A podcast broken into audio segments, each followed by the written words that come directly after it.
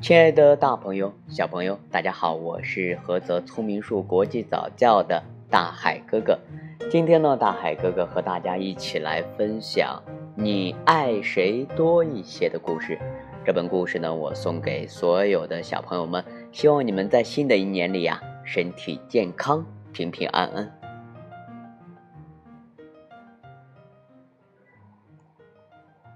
奶奶和外婆送了一只小熊给艾丽，一只是白色的，一只是棕色的。除了颜色以外啊，两只小熊长得一模一样。奶奶和外婆很快就吵起来。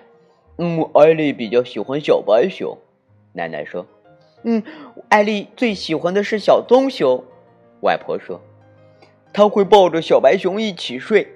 才怪呢！他会抱着小棕熊一起睡。奶奶和外婆呀继续斗嘴，他心里只有小白熊。胡说！他会跟朋友提到我送的小棕熊。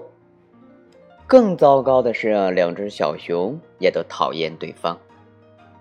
艾丽白天上学，他们呀就在家里吵架。晚上睡觉时，两只小熊各睡一边，紧紧贴着艾丽。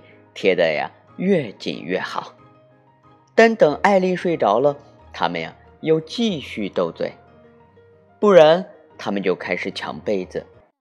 艾丽呢越睡越冷，醒来才发现床铺啊变成了战场。艾丽让两只小熊排排坐好，小熊却互相推来推去，踢来踢去，最后掉到地板上的总是小白熊。小白熊想报仇，等啊等啊，机会来了！他把艾丽的书包推下来，刚好啊砸中了小棕熊的脑袋。温暖的阳光，清新的空气，嗯，今天是适合野餐的日子。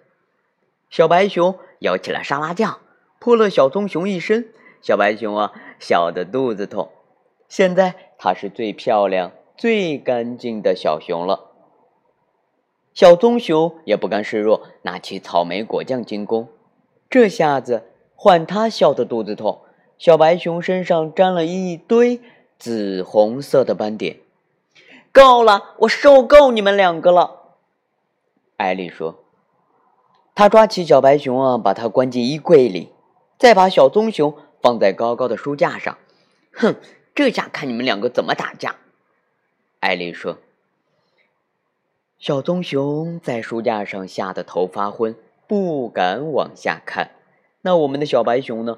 它在衣橱里啊哭了起来，因为它最怕黑。”小白熊大喊：“小棕熊，你在哪里呀？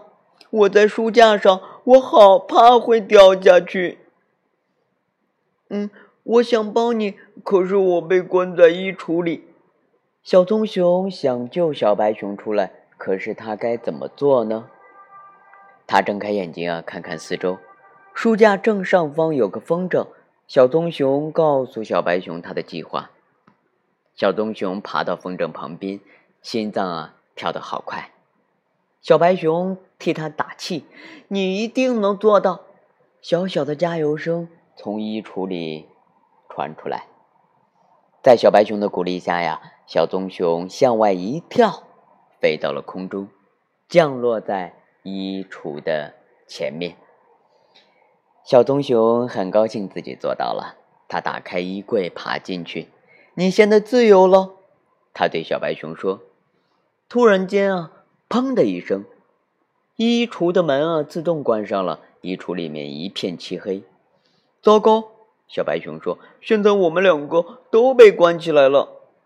小棕熊哭了起来。原来它也怕黑，不过呀，它慢慢镇定了下来。不久，衣橱变得静悄悄的。